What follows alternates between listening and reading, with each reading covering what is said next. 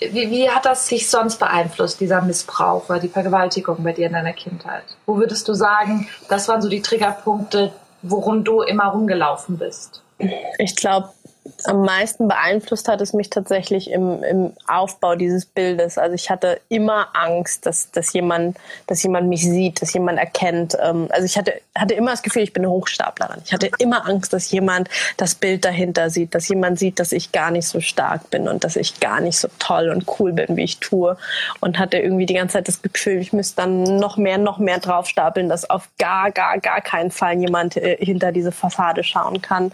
Und ich glaube, ja, ich habe mich ähm, lange selber verloren, verleugnet und ähm, die größte Einbuße für mich selber war, dass ich nicht, nicht ich selber war. Du möchtest fliegen lernen? Du möchtest über dich selber hinauswachsen? Dann bist du hier genau richtig. Hi und herzlich willkommen zum Lerne Fliegen, dem Acro-Yoga-Podcast mit mir, Mai Nguyen. Oh Gott, diese Folge ist wahrscheinlich genauso ähm, besonders anders als alles andere, was bisher auf diesem Podcast ist, genauso wie ich gerade dieses Intro an einem sehr besonderen Ort aufnehme. Nennen wir es mal ein stilles Örtchen. es ist tatsächlich der einzige stille Ort in meiner Wohnung gerade. Ähm, ich teile mir das Büro, Schlaf- und Wohnzimmer mit meinem Partner, der gerade dort arbeitet und ein Telefonat hat mit einem Kunden. In der Küche läuft die Waschmaschine, nee, Spülmaschine und äh, sein Sohn ist äh, gerade aus der Schule gekommen, das heißt, sein Zimmer ist auch besetzt und unser Flur ähm, ist auch zu laut. Das heißt, ich, ich nehme euch diese, dieses Intro gerade vom Badezimmer auf. Das ist ziemlich lustig. Also, diese Folge, absolute Triggerwarnung, deswegen mag ich das direkt vorwegschießen. In dieser Folge spreche ich über den sexuellen Missbrauch, den ich erlebt habe als Kind. Ähm, es ist Teil zwei des Interviews mit der Seja in ihrer Yogipreneur-Gruppe. Eigentlich waren es nur ihre drei Abschlussfragen, die sie mir stellen wollte, aber ähm, unglücklicher oder glücklicherweise, je nachdem, wie man es sehen will, war direkt ihre erste der drei Fragen, was das größte Hindernis war, das ich in meinem Leben bisher erlebt habe und wie ich es überwunden habe. Und das ist wohl oder übel, ähm, ja, der sexuelle Missbrauch, schrägstrich die Vergewaltigung, die ich erlebt habe als Kind. Und da muss man dazu sagen, dass dieses Video im September gedreht wurde. Das heißt, es war kurz vor der Gerichtsverhandlung, ähm, bevor ja, ich dem Mann zum ersten Mal seit sehr, sehr vielen Jahren entgegengetreten bin. Und ja, dementsprechend ähm, auch eine sehr emotionale Podcast-Folge. Ich berichte darüber, was mein erster MeToo-Moment war, wie ich mit Missbrauch, mit Therapie und allem umgegangen bin, wie man selber für, ja, an einen relativ schnellen Therapieplatz kommen kann mit Glück. Ähm, ja, sehr, sehr spannende, krasse und emotionale Folge. Und wenn das für dich ein Triggerthema ist, dann bitte ich dich darum, die Folge entweder nicht oder mit Vorsicht anzuhören und dir Hilfe zu holen. Also, ansonsten enjoy und wir hören uns gleich am Ende der Folge nochmal. Ich würde jetzt zu meinen mhm. Abschlussfragen kommen, obwohl ich das Gespräch mit yes. total genieße. Äh, was war dein größtes Hindernis und wie hast du es überwunden? Uh, ähm, mein aktuell größtes Hindernis oder zuletzt das größte war ähm, tatsächlich, mich mal in Schatten zu stellen. Also ich bin nicht umsonst ähm, früher immer weiter, höher, schneller, besser gelaufen. Ja, also ich habe ein Abi gemacht, äh, obwohl ich, also meine Eltern sind in meinem Geburtsjahr hierher geflohen nach Deutschland. Das heißt, ich bin hier zwar geboren, aufgewachsen, aber ähm, meine ersten drei Lebensjahre habe ich nur Vietnamesisch gesprochen. Ähm, ich habe mir also Deutsch fließend angeeignet. Ich habe ein ähm, 2-0er-Abi gemacht, 1-9er duales Studium, Bachelor, ein Master berufsbegleitend. Ich habe ähm, Karriere gemacht. Ich habe äh, alle halbe Jahre eine Gehaltserhöhung bekommen. Das, das muss man sich mal reinziehen. Also vollkommen abgefahren. Ähm, und im Endeffekt habe ich das alles nur getan, um nicht eine Sekunde still sitzen zu müssen und über mich nachdenken zu müssen. Ähm, weil dann wäre mir klar geworden, dass ich getrieben bin von Ängsten und Schatten. Ich äh, hatte Angst, ähm, meine Unzulänglichkeit zu sehen. Ich hatte Angst, das Thema Vergewaltigung zu sehen. da, ähm, ja, da haben wir eine ähnliche Story. Ähm, ich bin als Kind sexuell missbraucht worden von einem Freund der Familie, wie man so schön sagt. ich nenne ihn gerne Mr. Arschloch. Ähm, und ich habe, äh, das hat mir seelisch, also tatsächlich mehr seelisch als körperlich ähm, Schmerzen und Ängste bereitet ohne Ende. Ich hatte ähm, so viel Angst, dass jemand das sieht, dass ich das sehe, dass ich mich damit auseinandersetzen muss, dass ich davor immer, immer weiter weggelaufen bin. Und ähm, ja, mein größtes Hindernis ähm, auf dem Weg zu mir selber war das zu erkennen, diesen Riesenbrocken mit Anfang, Mitte 20 zu erkennen, anzunehmen und äh, zu entscheiden, was ich damit tue. Und du hast dich ja auch, ist es okay, wenn wir darüber reden kurz? Ja, klar. Du hast dich ja auch entschieden, äh, ihn anzuzeigen, was ich ja nicht gemacht habe, mhm. wo ich die höchste Hochachtung habe, liebe Mai. Wirklich. Danke. Und ich habe mir gerade ein Podcast-Interview angehört mit Brene Brown äh, beim Super Soul Conversation von Oprah Winfrey. Mhm. Und sie sagt, dass das Schlimme, beziehungsweise Oprah Winfrey sagt es in dem Interview, dass das Schlimme an der Vergewaltigung eigentlich gar nicht der Akt an sich ist, sondern die Scham. Diese Scham, die man mhm. rumträgt, dass die eigentlich die Seele zerstört. Würdest du das auch sagen? Ja. 100 Prozent. Also für mich war einer der Knotenlöser für mich tatsächlich Brinny Brown. Deswegen witzig, dass du sie gerade erwähnst. Also wer sie nicht kennt, Brinny wie René geschrieben, nur mit einem B vorne, Brown, ist äh, eine unglaublich tolle Wissenschaftlerin. Sie ist Professorin für Sozialwissenschaften in den USA und ihre Hauptthemen sind Scham und Verletzlichkeit. Ähm, Shame and Vulnerability. Und sie hat einen un unglaublich tollen. Hm? Und sie hat zwei Bücher geschrieben zu dem Thema. Genau. Genau, und einen ähm, unglaublich tollen TED Talk. Den habe ich damals gesehen, The Power of Vulnerability.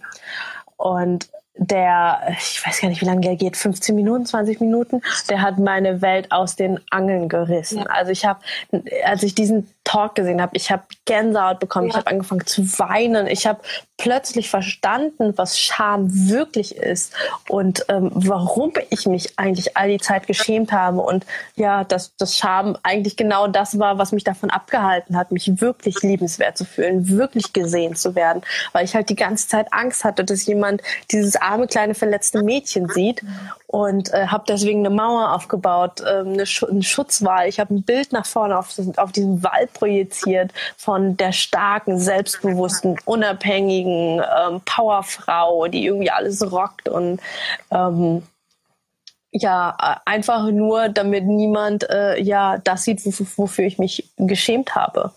Und ähm, ja, das war, das fiel mir wie Schuppen von den Augen, als ich damals äh, das Video gesehen habe und dann habe ich mir auch ihre beiden Bücher reingezogen und ähm, also ich ich äh, ich vergöttere diese Frau. Das ist eine der äh, krassesten Menschen für mich. Ja. Und, äh, ich finde es so krass, dass sie so wenig Menschen kennen. Echt? Ist es immer noch so? Ja, wir, wir leben in unserer Bubble.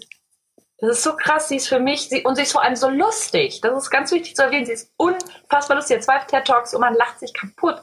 Sie redet über Vulnerability, mhm. Shame, über all diese eklig, ekligen Sachen und sie ist lustig. Und das ist so krass, ja. wo man denkt so, man denkt sich so, oh, sie ist Doktor, irgendwas, aber sie ist unfassbar menschlich. Sie gibt selber zu, dass sie hier, ich habe mir auch ein, ein Interview mit ihr gehört mit Russell Crowe und da sagt sie, mhm. ja, ihre Sucht war Lästern. Und das war so hart, Lästern aufzugeben. Und ich so, oh, ich feiere die. cool. Weißt du, so, das auch so mhm. ehrlich in einem Interview zu sagen. Sie ist so ehrlich mit ihr, mit ihren Schatten und mit ihren schlecht, auch schlechten Sachen, wo man denkt so, oh, cool. Cool, dass jemand so unfassbar ja. ehrlich ist und nicht irgendwie eine Show abzieht. Weil es so viel zieht ja. Show ab. Voll. Wie, wie hat das sich sonst beeinflusst, dieser Missbrauch oder die Vergewaltigung bei dir in deiner Kindheit? Wo würdest du sagen, das waren so die Triggerpunkte, worum du immer rumgelaufen bist?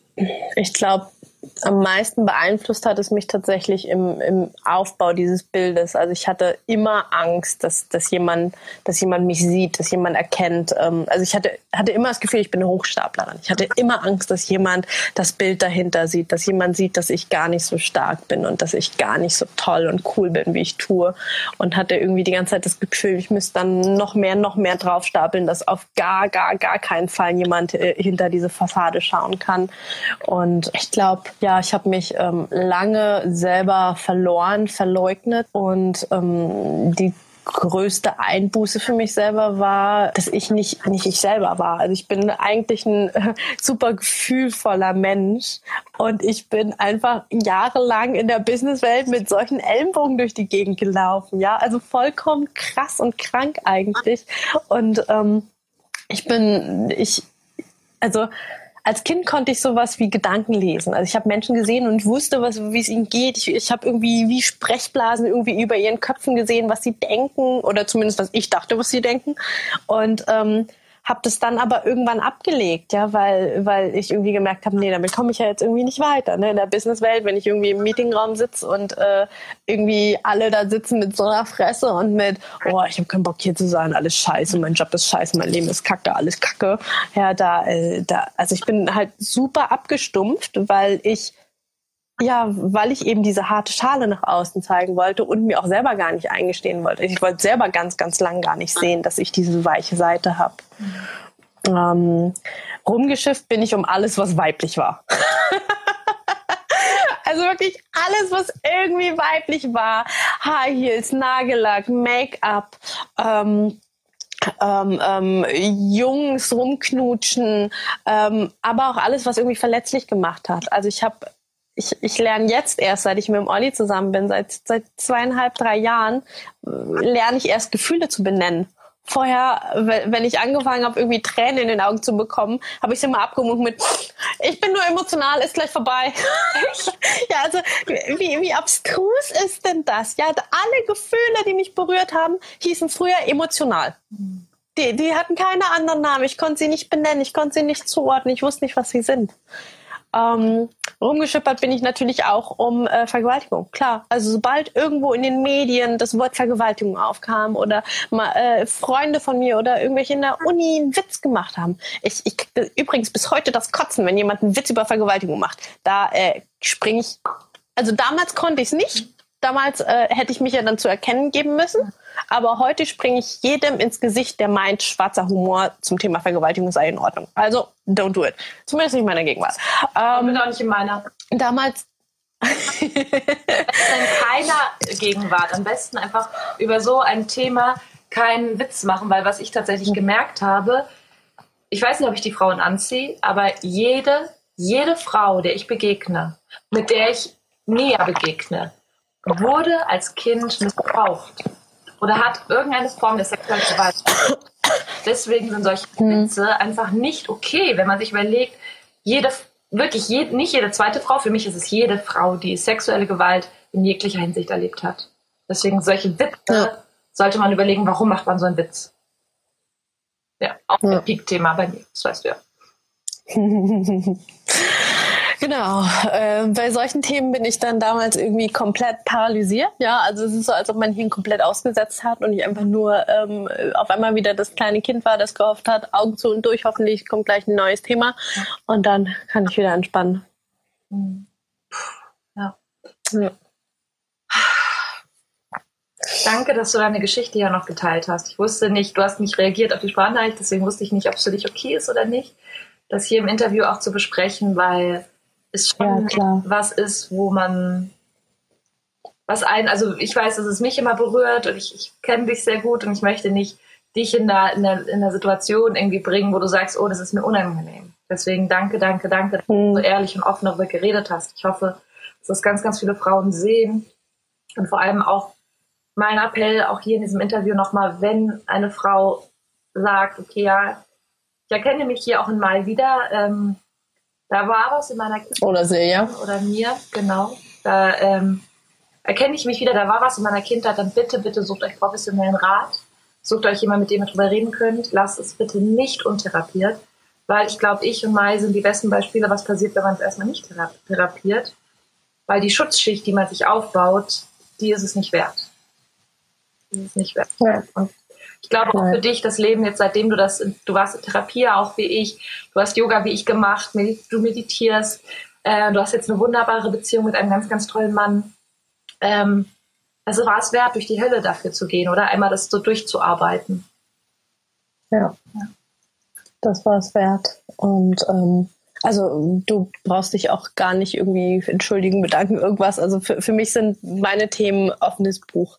Also wer, wer mich kennt oder auch noch nicht kennt, geht gerne auf meinen Facebook-Account, schickt mir eine Freundschaftsanfrage, ähm, Instagram, YouTube. Also ich ähm, mir, du, du hast mich mal ähm, die Tabubrecherin genannt. Ja. Und es passt ganz gut. Für mich, ähm, für mich ist jedes Tabu hinterfrage ich, warum ist es ein Tabuthema? Warum schämt man sich für Dinge? Warum darf man nicht über Vergewaltigung reden? Warum darf man nicht über dies und jenes reden? Und ähm, bei mir kommt meistens, äh, meistens kommt bei mir am Ende ein, also ich werde das jetzt tun raus.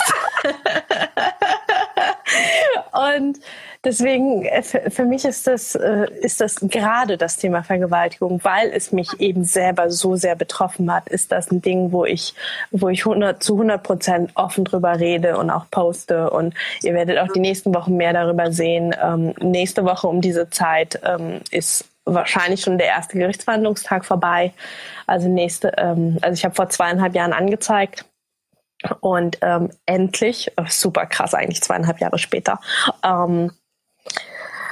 findet jetzt die, äh, die Gerichtsverhandlung endlich statt. In, äh, also es sind fünf Tage innerhalb von einem Monat. Ähm, also es ist vollkommen abgefahren. Also wenn jemand ein bisschen mehr zu den Prozessen wissen möchte, also ein Erfahrungsbericht zu den Prozessen. Ich bin keine Rechtsberatung. Ich kann nur das erzählen, was ich erlebt habe. Und ich habe zum Glück sehr viel Positives erlebt, sehr professionelle ähm, Kriminalhauptkommissarinnen und eine unglaublich tolle Anwältin und einen unglaublich tollen Mann vom Weißen Ring, ähm, einer der größten Opferschutz-Hilfsorganisationen in Deutschland. Also ich habe ähm, viel, viel Gutes erfahren und dafür bin ich unglaublich dankbar und darüber berichte ich gerne. Und äh, ich glaube, es gibt auch ein, boah, ich glaube, das ist ein einstündiges Video oder so auf YouTube, wo ich ähm, über das Thema Vergewaltigung erzähle. Also keine Sorge, ich werde nicht explizit zum Thema Akt und so, aber was eben, was wir gerade angerissen haben innerhalb von ein paar Minuten, das erzähle ich halt in einem ganzen Video. Was es mit einem Kind, mit einem Mädchen macht, explizit mit mir macht, wie man da rausgehen kann, was die Verjährungsfristen sind, wie ihr euch Hilfe holen könnt. Ein ähm, absolutes ähm, von von Mensch zu Mensch Video. Also wen, wen das interessiert. Willst du das klick da rein. Kommentare reinpacken? Ja, das kann ich machen. Es mir gerade auf. Ich, Dann schiebe ich das in die Kommentare rein. Was ich auch empfehlen würde, ja.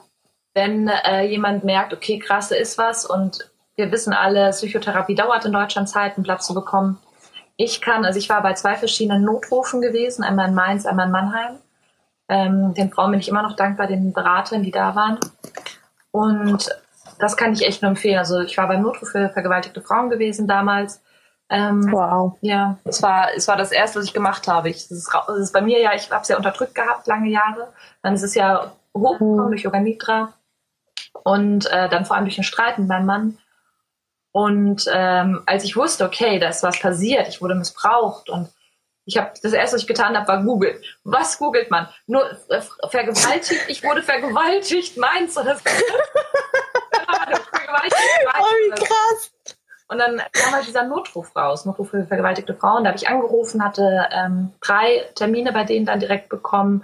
Die, haben, die hätten mich auch unterstützt beim Anzeigen, die hätten mich auch unterstützt, ähm, dass ich eine Psychotherapie auch bezahlt bekomme, wenn das die Krankenkasse nicht gemacht hätte. Also das, die sind wirklich da. Und in Mannheim war ich halt dann nochmal, weil meine ähm, Psychotherapeutin dann im Urlaub war und ich war in Mannheim. Und dann bin ich auch nochmal zu denen gegangen und habe da auch nochmal akute Hilfe bekommen. Deswegen, ich kann es wirklich nur jedem empfehlen, holt euch akute Hilfe. Holt euch die Hilfe, die da ist. Entweder Weißer Ring wie bei Mai oder bei mir, Notruf für vergewaltigte Frauen. Die Frauen sind da, die Hilfe ist da und man darf sie sich nehmen und sie ist kostenlos. Ähm, Krankenkassenärztliche Vereinigung, wenn wir schon bei Tipps sind. Ähm, ein sehr langes, seltsames Wort, aber gibt es einen? Es gibt in jedem Bundesland eine Krankenkassenärztliche Vereinigung. Das heißt, ihr gebt dieses super lange, seltsame Wort ein plus äh, den Namen eures Bundeslandes und dann bekommt ihr eine Telefonnummer raus.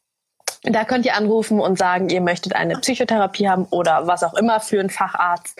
Und ähm, die suchen euch dann Ärzte in der Nähe raus, die freiwillig sich bei der Vereinigung gemeldet haben, gesagt haben, ich habe freie Kapazität. So habe ich zum Beispiel innerhalb von einer Woche, obwohl man normalerweise sechs bis neun Monate Wartezeit hat, eine Psychotherapeutin bekommen, mit der ich auch zwei Jahre lang psychoanalytisch gearbeitet habe. Das ist spannend. Siehst du, ich habe einfach gegoogelt. Hm. Und ich habe dann, genau, ich habe gegoogelt und habe sie gefunden. Also ich war bei zwei anderen vorher, die waren richtig schlimm. Und dann habe ich sie gefunden. Ich habe ein halbes Jahr war ich aber auch untherapiert gewesen. Und das war das schlimmste halbe Jahr meines Lebens. Da war ich selbstmordgefährdet. Also es war ganz schlimm. Deswegen, das war ein guter. Schön, dass du noch da bist. Ja, bin ich auch schön. Danke. Bin auch sehr froh, dass ich hier bin. Wer, Woodby ist Woodby. Ja, was würden wir nur ohne dich machen? I don't know. Drei Personen wissen jetzt nicht, was sie sich anschauen sollten. und ich wüsste nicht, mit wem ich mich und mein Mini unterhalten müsste. I don't know. Du würdest jetzt ganz alleine sitzen und immer vor dein Handy reden. Das ist ja voll seltsam. nee, es ist wichtig, ganz wichtig. Ihr seid nicht alleine da draußen. Das ist echt meine Message. Deswegen machen wir doch die Scheiße, die wir machen mal. Seien wir doch ehrlich, oder? Wir machen das doch nicht, weil uns irgendwie langweilig ist, sondern wir gehen doch nur da raus und teilen unsere Geschichte, um genau das eigentlich, um andere Leute zu unterstützen, die eben, wo wir sie halt nicht hatten. Ganz ehrlich, ja. Also das ist, das ist der Grund gewesen, warum ich damals angefangen habe, ähm, meine Geschichte zu teilen. Also ich war ähm, zwei Monate habe ich es noch geschafft, nach der Anzeige zur Arbeit zu gehen, aber das war auch mehr ein zur Arbeit zu gehen als arbeiten. ähm, ich bin, meine Leistungen sind rapide abgesunken. Ich bin, ähm, ich habe äh, Schlafprobleme bekommen. Ich habe ähm, Kälteanfälle auf der Arbeit bekommen. Ich habe äh, mehrere Pullis übereinander getragen, obwohl ich früher immer nur so, so, so eine Bluse anhatte. Und mir war einfach dauerkalt. Ich habe Panikattacken bekommen. Und also ich bin wirklich, habe es noch zwei Monate geschafft, äh, wo ich denk, wo ich denk, boah, es hätte jetzt schon länger sein können. Und andere mir sagen, Alter, mal zwei Monate, Respekt. Ähm, ich bin ähm, ein Jahr lang krankgeschrieben gewesen, bis ich überhaupt getraut habe, mich langsam äh, anderen anzuvertrauen. Also ich habe ähm, viele meiner Freunde äh, gar, erst gar nicht so genau erzählt, was eigentlich los ist und warum ich nicht mehr zur Arbeit gehe. Ähm, viele meiner Kollegen haben es sehr, sehr spät erfahren. Ähm, außer meine engsten Kollegen, die wussten es tatsächlich schon vorher. Ich wurde sogar unterstützt. Also da bin ich unglaublich dankbar. Alle Kolleginnen und Kollegen, die mir gerade zuhören, ich danke euch dafür, dass ihr da wart. Ähm, und ich habe ähm, tatsächlich habe ich irgendwann ähm, hat bei mir so, so ein Schalter sich umgelegt. Das war tatsächlich sogar damals ähm, die Conny Bisalski. Ich glaube, wir haben beide die Vulnerability Challenge von ihr damals gesehen. Ja. Ich weiß noch, es war irgendwie im Januar 30 Tage, wo sie sich 30 Tage jeden Tag verletzlich gezeigt hat, ein Video gedreht hat und auf YouTube gestellt hat. Und das war zu klein für Brown und Conny, Conny Bisalski. Sorry, genau. Ich krieg eine genau. Ja. Das war zeitgleich. Und ich habe das damals gesehen und ich glaube, es war irgendwann so bei Tag neun oder zehn, habe ich gemerkt, dass, dass mich ihre Videos so sehr anziehen, weil sie mir zeigt, dass ich nicht alleine bin. Ja. Weil sie mir neun Tage lang jeden Morgen zeigt, du bist nicht alleine. Guck mal, mir geht's auch scheiße. Guck mal, ich bin auch verletzlich. Guck mal, ich habe auch Dinge erlebt, die schlimm sind. Und da ist mir auf einmal klar geworden, ja, fuck. Ähm, ich, äh, ich, ich bin, ich habe super viel von ihr und von ganz vielen anderen, ähm, wie man sie schon nennt, Content Creatern gelernt. Ich habe super viel konsumiert. Ich habe YouTube, ich habe mich ähm, dadurch, dass ich, ich, ich habe noch nie, du, du warst die erste Frau, die mir und äh, die mir gesagt hat, ich auch, ja, me too. Du auch mal. Wir, wir waren die, äh, die, die und diese Connection, ähm, die hatte ich vorher nicht, nie. Ich wusste vorher, ich habe ich hab vorher Statistiken gelesen. Jede dritte Frau erlebt in ihrem Leben sexuelle Gewalt, bla bla. Und ich habe mich mein Leben lang gefragt, wann kommt eine von diesen jede dritte Frauen um die Ecke und erzählt mir das, damit ich auch endlich sagen kann, ich auch. Ja, also ich, ich, ich habe mich immer gefragt, so, hey, wo, wo, wo, stecken all die Frauen? Und hatte aber selber nicht die Kraft, ähm, zuerst zu erzählen, dass es mir passiert ist. Wie kamen wir eigentlich darauf? Und Hast du es dann doch erzählt bei mir? Ja, ich habe es erzählt. Genau, ne? genau. Da, da, da, war, da war ich dann schon in dem Stadium, wo ich es angefangen habe, Leuten zu erzählen. Aber du warst tatsächlich die erste Frau, die dann auch mich auch gesagt hat, obwohl ich schon vorher sehr vielen anderen Frauen erzählt habe. Ähm, naja, auf jeden Fall ähm, habe ich da in dem Moment gemerkt, ähm, verdammt, ich, ich kann und will was zurückgeben. Ich habe ähm, all die die Menschen, die mir gezeigt haben, dass ich nicht alleine bin, waren Menschen, die waren online, die kannte ich nie und vielleicht kennen die mich auch nie im Leben und werden mich niemals kennenlernen. Ja, die Conny habe ich äh, ein einziges Mal jetzt in Berlin gesehen, bin ihr unglaublich dankbar dafür. Ähm, ich glaube, sie weiß. Äh, doch, Lissabon war das, genau. Das, ähm, aber es, sie weiß ja nicht um meine Geschichte und was für eine krasse Verbindung ich dann mit ihr habe. Und ähm, so habe ich gemerkt, und genau so ein Mensch kann ich jetzt für andere sein, indem ich meine Story, meine dunkelsten Seiten, meine Schatten hier und jetzt mit anderen teile. Und äh, so habe ich quasi aus meiner Krankheit, also ich war damals ähm, seit gut einem Jahr krankgeschrieben mit Burnout, posttraumatischer Belastungsstörung, Depression. Ich hatte Schlafstörungen, ich hatte Panikattacken, ich hatte Neurodermitis, ich habe mich blutig gekratzt am ganzen Körper und ähm, ich hab, bin nachts schreiend, weinend aufgewacht. Ähm, und all das habe ich in jeden Tag in einem Posting mit den Menschen geteilt, ähm, ohne zu wissen. Also tatsächlich hatte ich auch ähm, am Anfang Angst vor einem Shitstorm. Der kam nie. Der kam wirklich nie innerhalb der letzten zwei, drei Jahre, die ich so viel über Social Media geteilt habe, habe ich keinen einzigen Shitstorm bekommen. Ähm, stattdessen habe ich unglaublich viele Ich-Auchs bekommen von Freunden, Bekannten, Fremden. Also es war super viel positiv, super viel ähm, genau das, was ich erreichen wollte. Anderen Menschen zeigen, dass sie nicht alleine sind. Und das ist bis heute mein, mein größter Motivator. Und ich glaube für dich auch. Ja, für mich total. Ich habe ein einziges Mal ein negatives Kommentar bekommen. Nach meinem, ich weiß nicht, ob du dich daran erinnerst, im Oktober habe ich ja meine Geschichte dann mal geteilt im Live und habe mhm. erzählt. Und da hat dann eine mir äh, eine Sprachnachricht erzählt, hat gemeint so, ja, sie wollte mir Feedback geben zu diesem Live. Und ähm, sie hatte mir das ja nicht so abgekauft, vor allem, weil ich erst geweint hätte und dann wäre ich so in dieses Überspielen reingegangen. Und da wollte sie mir Feedback geben, dass ich da nicht so schnell in das Überspielen reingehe. Und die, ich höre mir diese, das war eine, die kennst du auch, war so eine Bekannte. Und ich so, what the fuck, ganz ehrlich, äh, gut gemeinter Rat, wie ich meine Geschichte zu teilen habe und dass es halt schneller länger im Leiden bleiben soll. ich denke so, nur damit du dir irgendwas anschauen kannst, was dich irgendwie, vielleicht was dich geil, was du geil findest, dass jemand auf der Kamera heult oder so. Ja. Ich muss gerade eine Runde kotzen. Krass, oder? Das ist so. Also, aber du hast recht, dafür, für diesen einen Kommentar, der mir leider im Kopf geblieben ist, habe ich hunderte, Millionen positives Feedback bekommen mit vielen, vielen MeToo, vor allem im persönlichen Kontakt. Persönlichen Kontakt hm. habe ich das Gefühl, erzählen mir die Leute irgendwie, sie hören meinen Namen und die nächste Sekunde erzählen sie mir von ihrer Vergewaltigung gefühlt und ich denke mir so, okay, krass, cool. Ja. ja. Ich glaube, ich glaube, dadurch, dass wir unsere Geschichte so präsent machen, ähm, ermöglichen wir anderen eben auch einfach MeToo zu sagen, weil wir haben es ihnen zwar gar nicht persönlich erzählt, aber sie wissen, dass es uns passiert ist. Und deswegen können sie zu uns kommen, weil sie wissen, ähm, bei, bei uns ist es sicher. Wir, wir haben es auch erlebt. Wir, wir sind ähm, ja Schwestern. Genau. Und wir sind alle Schwestern, alle, die das erlebt haben, die als Kind missbraucht wurden. Wir sind durch ein furchtbares Ereignis sind wir zu Schwestern geworden. Zu aber auch zu. Hui, hui, guck mal, schöne Decke. zu Verbündeten. Und äh, das ist eine Schwesternschaft, wo ich irgendwie nie gedacht hätte, dass ich da dazugehören würde. Ja. Aber ähm, ich habe auch gemerkt, die Frauen, die das auch die, die das überwunden haben, das sind für mich wahnsinnig starke Frauen. Das sind starken, es sind Frauen, die, die, die mich beeindrucken, so wie du. Deswegen danke, dass du diesen Danke. gehst für alle Frauen. Danke. So, lass uns zu den Abschlussfragen weiter zurückgehen. Abschlussfragen? Welche Abschlussfragen? Ähm, was? Wir sind live? Ja, das passiert, wenn man mit seiner engen Freundin ein Interview hat, ne? Dann äh, kommt man ins Plaudern. ähm, mm, Hindernis. Ähm, genau, welchen Speaker oder Yogalehrer sollte jeder mal live erleben? Was empfiehlst du? Hm.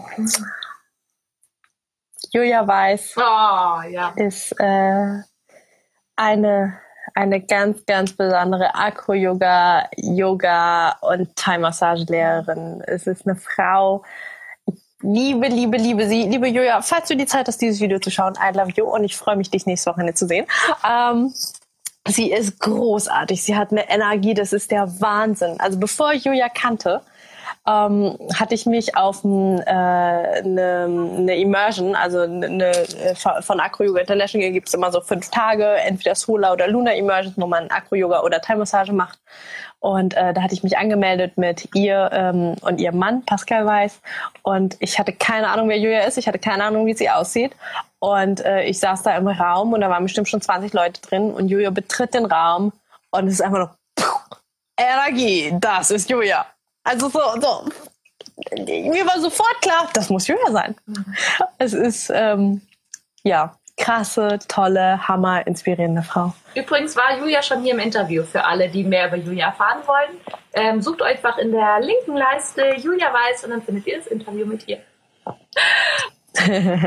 Welches Buch hat dein Leben positiv beeinflusst? Darüber haben wir eben schon kurz geredet. Mhm.